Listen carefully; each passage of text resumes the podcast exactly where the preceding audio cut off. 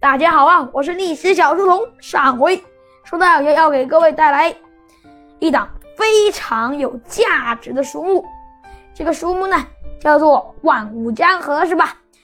这本书不是一本历史书啊，因为在我们以前的看法，历史书很多都是历史故事，这本书是一本大历史书。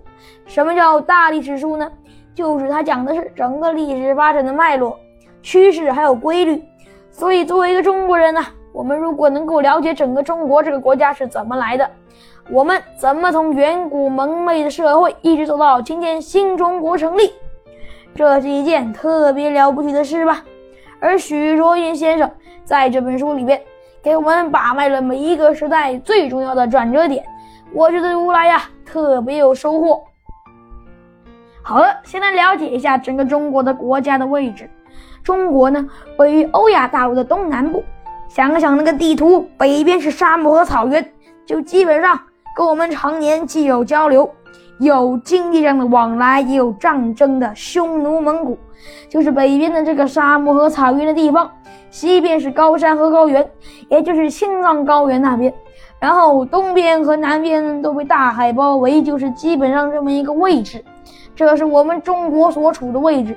基本上啊，历史学家可以把中国分成七大块，一块是上面的蒙古地区，然后以森林为都的东北地区，也就是女真人他们所在的地方，然后黄河中下游地区，还有长江中下游地区，陕西就属于黄河中下游地区。黄河中下游地区孕育了儒家文化，比较讲究礼仪制度。再往下边呢，有沿海地区和岛屿，以及西南地区。的盆地和高山，还有西北地区，这七大块基本上构成了我们整个国家的国土。中国的国土上出现原始人是很早的，所谓的旧石器时代和新石器时代有一个最重要的分界线。为什么要分新旧石器？最重要的分界线就是人类是不是能够自己动手去生产食物。而当人们能够自己制作食物的时候，生产食物的时候，这就意味着新石器时代的到来。在中国这个土地上啊，大概在公元前六千到七千年的时候，人们开始发展农业，也就是意味着我们进入到了新石器的时代。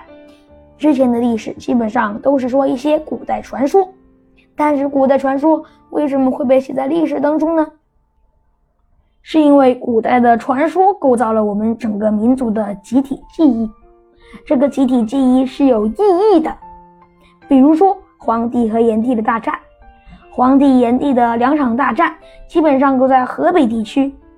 为什么会在河北这个地方打这么两场战役呢？实际上你会发现，河北这个地方就是农民和牧人的交界地，就那边是种地，这边是放牧。这两种文明发生了冲突，所以产生了战役。黄帝代表的是红山文化这边的牧人，炎帝代表的就是仰韶文化的农民。双方发生了激烈的战斗，最后是合并在一起，我们变成了炎黄子孙，就这么来的。还有蚩尤，蚩尤呢是山东大汶口文化，后来慢慢的被炎黄的文化。赶到了西南地区，成为了今天很多人讲的蛮夷。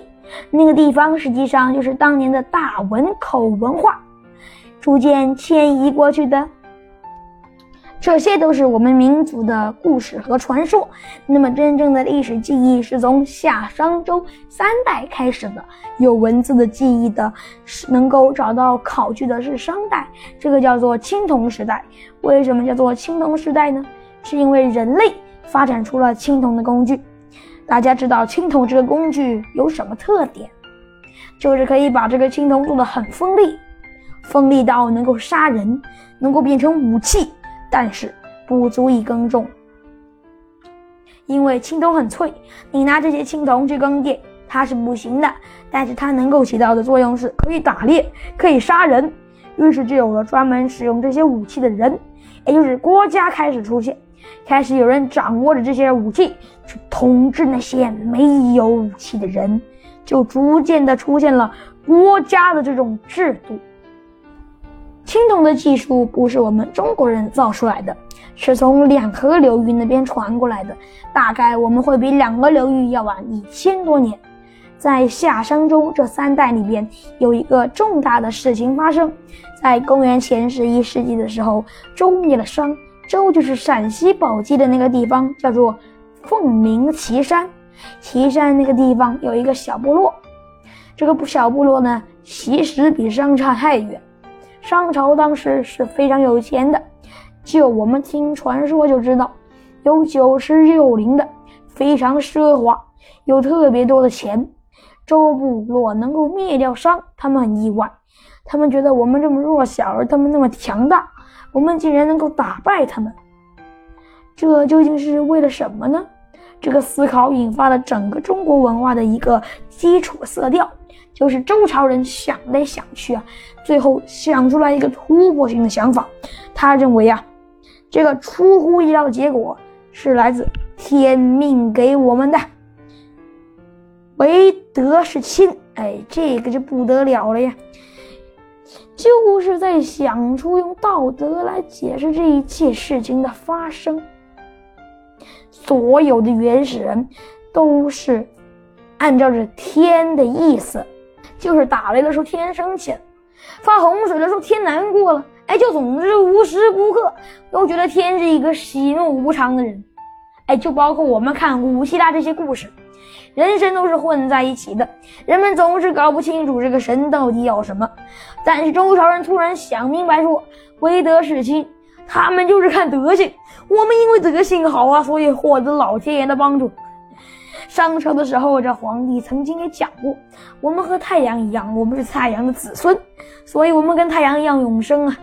当他说这句话的时候，他还是处在受天命的那种感觉，所以老百姓为当时为了反抗，说：“太阳啊，如果你是跟他在一起的，我宁愿跟你一起死。我可以没有太阳，但我希望这个王朝覆灭。”所以在周朝以后啊，这些统治者们意识到德性是特别重要的一件事情，而并不是这个天命赋予我的，就终身是我的了。这是中国文化的一个非常重要的基调。好了，然后一直到春秋，春秋的时代呀，是中华民族成熟的一个时代。在公元前七百七十一年的时候，西周覆灭，然后平王东迁。平王东迁之后啊，实际上意味着周王朝的权威基本上名存实亡了，就进入到了春秋时代。我们完成了这么几件事：一个是阶层的转换，就是过去只有贵族阶层才能受到的教育，但是当周王朝整个覆灭了以后，产生了大量的颠覆。像一些不得志的贵族阶层，就开始进入到了平民百姓的生活当中，所以完成了文化的沟通、交流的和教育的普及，文化开始得到传播。然后南方的崛起，就是我们知道的春秋五霸。有一种说法是包括了吴越之地，那么大一片文明被开发，逐渐并入到中原文文明当中，同时国家完成了。编户齐民，就开始统计了，开始统计户口了，开始知道有多少人了。这是很早就做的事情，这是说啊，一个国家成熟的一个很重要的标志。青铜时代，夏商周三代，一直到春秋，形成了以孔子文化为核心的华夏史文化。那么接下来就是书里面讲的第一个板块。叫做中国的中国，什么叫中国的中国呢？就是我们真的形成了一个国家，这是靠谁？秦始皇。